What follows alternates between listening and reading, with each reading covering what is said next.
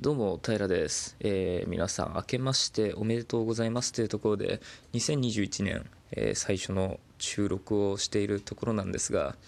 まああの今は実家に帰ってきてるわけです。まあ、実家に帰ってくるとねなかなか声が張れなかったりとか、えー、いろんな事情があるわけですけどやっぱり正月っていうところでお酒もガパガパ飲んで、まあ、結果として今は綺麗に二日酔いっていうようなところで新年を迎えております。で皆様いかがお過ごしでしょうかっていうようなところではあるんですがまあやっぱり正月といえば皆さん悩まれることは多いかと思っていて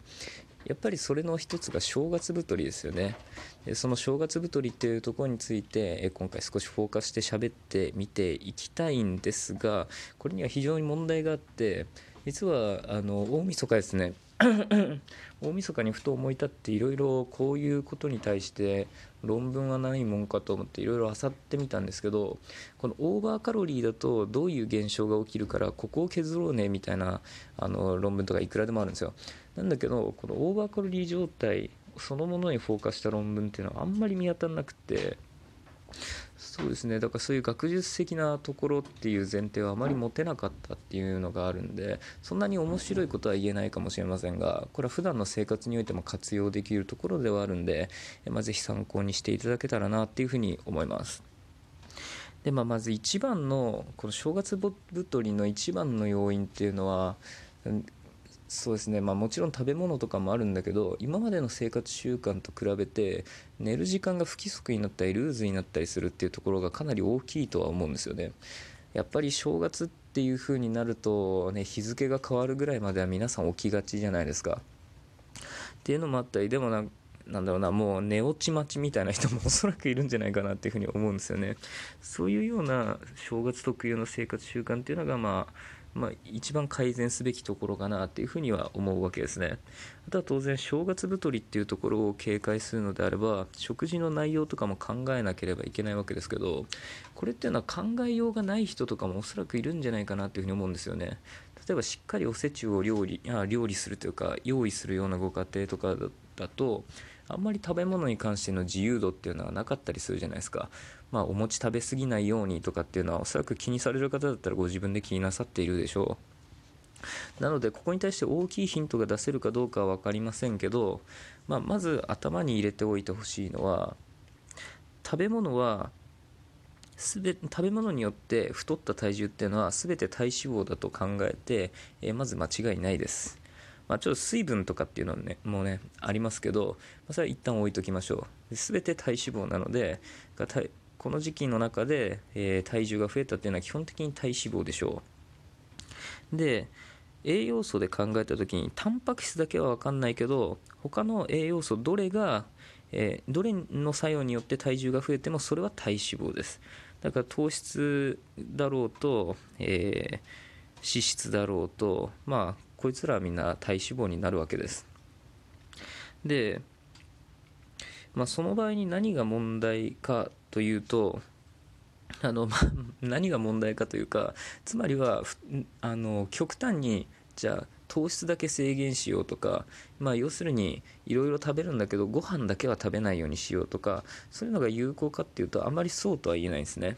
が今省いたあのものの中で、えー、タンパク質っていうのがあったじゃないですか。これはあのタンパク質そのものが食欲を抑制する効果もあるしこれはある程度あの取らないとある程度取るとそれ自体でもダイエット効果があるんですよ、まあ、ダイエット効果があるっていうとちょっと語弊はあるかもしれないけど、まあ、体重を、えー、減らす一助になってくれるんですね。がとにかくタンパク質は取りたい。でタンパク質を取るっていう時に、まあ、これはプロテインでももちろん構わないんですよ。だから食事の合間、えー、だからこのぐらいにご飯食べるだろうなっていう1時間ぐらい前に、えプロテインを1杯飲んであげるとかそういうのでも随分と食欲は抑制できると思います。で、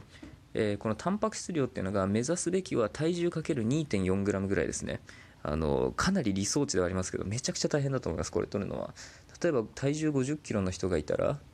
えっ、と10の？結構っすよね。100 100g 超えてくるとかなりしんどいと思うんで、まあ、ちょっと計算してみてください。自分の体重と加味して。でこれは多分プロテインを使わないとかなり無茶な数値になるんでだからタンパク質をあえて取ろうと思ったらあのプロテインをおすすめします。でなんで正月太りとかを対策してるっていうので間にプロテインとりあえず飲もうっていうような解釈でもおそらくいいと思います。であとは脂肪が問題なんですよね。取る脂肪分ですね、えー、おせち料理ってもともとあのあれですね。この三が日とかをあの働かなくていいように、えー、なんかあんなたくさんね品目もあってそれである程度これで食べていけるっていう状況を作り出すためにおせちっていうのは作ってたわけじゃないですか。つまりは味付けが濃かったり極端に甘かったりとかあとは酸っぱかったりとかっていう料理が多いわけですよ。でこんな中で甘い料理は糖分が多いからとかいうのももちろんあるんですけど問題はその食材ですね。例えばえー、そうだおせちだとたまに豚の角煮とかが入ってたりとかもありますよね、えー、あとはローストビーフが入ってたりとか、まあ、ローストビーフは別に構わないんだけど要するに陸上の動物系のその飽和脂肪酸？飽和脂肪酸を取る機会が非常に多いと思うんですよ。がそんな中でちょっと魚を焼くでも、えー、いいし魚から不飽和脂肪酸を取りたいんですよね。そう不飽和脂肪酸と、えー、飽和脂肪酸だと大体、えー、それで体重が増えるとしましょう。で体脂肪が増えるっていうふうに考えた時に大体不飽和脂肪酸は3分の2ぐらいで抑えられるんですね。飽和脂肪酸が1太るとしたら大体不飽和脂肪酸は3分の2ぐらいであの収まってくれるんですよ。しかもその上で、まあ、DHA が取れたりとか EPA が取れたりとかそういう面でもかなり優位なところは多いんで、まあ、つまり良質な脂肪をと取るっていうことを心がけるだけで多少は変わるのかなというふうに思います、まあ、これがねちょっとヒントになる人、まあ、ヒントになったところで活用できない人とかかなり多いと思うんで、まあ、とりあえずそれはま最悪無視してもらってあと大事かなと思うのは食事の後ですね。食事の後に軽い有酸素運動を挟んであげるっていうのがおそらくいいと思われます。で1日の中で 通常あの健康を維持しようっていうふうに考えた時に日々の、えー、有酸素運動、まあ、要するに散歩をしたりとかですよね。っていうのは、まあ、最低限で言うんだったら15分ぐらいで構わないんですよ。なんだけどこれ正月太りとか要は、えー、お酒も飲むしえー、暴飲暴食するしっていう時に非常に内臓にダメージが蓄積されやすい時期は有酸素運動をちょっと意識的に増やしてあげましょう。が15分でなくて、えー、25分ぐらいでそれでもいいと思うんですけど25分ぐらいこれを、えー、1日の中に組み入れてあげた方がいいでしょう。で有酸素運動じゃあ例えばまあ正月って寒いじゃないですか。だから取り入れようとしても例えば北海道の人とか、えー、東北の人とか、まあ、海外の人とかもいますよね。おそらく寒い地域の人が多いんじゃないかなっていうふうに思いますけどあと外で散歩っていうのがちょっと危険だったりとか、まあ、事実上不可能な人とかもいますよね。そうすると例えば検索してみていただいたら出てくると思いますけどステッパーだったりとかあとは何にもなければ、えー、階段の上り下りとかあとはゆっくりもも上げをするとかそういうのでも構わないですからとにかくあの息が切れない程度の運動っていうのを25分程度続けてあげるとその一定のこのいわゆるホリデーウィークですよね。っていうぐらいの期間だったら内臓の炎症をかなり抑えることができるのでこういうことをしてあげると多分間接的に正月太りっていうのはある程度防げるんじゃないかなっていうふうに思います、まあ、そんなにねあの的確な情報を皆さんに与えられたかどうかっていうのは分かんないですけど ちょっとその辺を意識してあの少しだけね要は正月の時ってだらけすぎるんですよね。まあだらけるのはもちろんいいと思うんですよ。正月なんて特別な休みだしこのぐらいしかまともな休みないぜって人ももしかしたらいますよね。って言った時にじゃあその時ぐらいは何も気にしなくていいじゃんっていうのもまあ大いにありだと思うんですよね。がもうおせち食べたいしね、栗きんとん食べたいしだったらまあそれでもちろん構わないんですけどでもねまあなんとなくその正月太りするのは嫌だなっていうのがその不安の根底にあるっていう時には多分それに対して自分は何か対策をしているよっていう風なのが自分の中で言えるだけで少し精神的にもねあのもっと気楽になるんじゃないかなっていうふうに思いますんで例えばプロテイン飲むだけでもいいしその有酸素風運動をちょっと取り入れるっていうだけでもいいし、まあ、そうですね。あとはビタミン B 群とか、えー、カリウムとかその辺はしっかり取っていきましょう。あの大晦日大酒飲んでもしかしたら今日、えー、今日は1月1日の元旦ですけど筋肉痛の人とかいませんか？これあのたまにいると思うんですけどこれ何かっていうと急性アルコール筋症っていうあのアルコールの影響によって出てる筋肉痛なんですね。で 要するに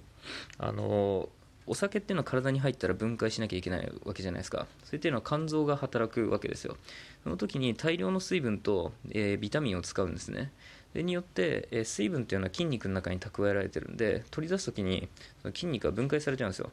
でそれがあのあまりにもえー、て言うんだあまりにもえーと、たくさん分解されると言葉が出てこなかったそうすると筋肉痛になって出てくるんですねそれ急性アルコール筋症っていうんですけどこれを防ぐためにビタミン B 群をしっかりとったりとかあとはおつまみの中でそのビタミン類を補給したりとかあとはカリウムを取ってあげたりとかっていうことを意識してあげるとある程度お酒との付き合い方っていうのも良くなるのかなっていうふうに思いますね。まあ、そんなところで、えー、どうでしょう今日言った中で何か、えー、ご自身であのじゃあこれやってみようかなっていうものが一つでもあればまあ いいなというふうに思うわけですけど、ま、今日は実家でね実家の隅っこでひそひそ喋って収録をするっていうまあなかなかね何とも言えない気持ちの 収録をしてるもんで。なんかねあのいつもと随分雰囲気は変わってるかもしれませんがまあたまにはこれもご容赦くださいっていうところでどうでしょうか。それではあの皆さん良き、えー、三が日をということでまたお会いしましょう。バイバイ。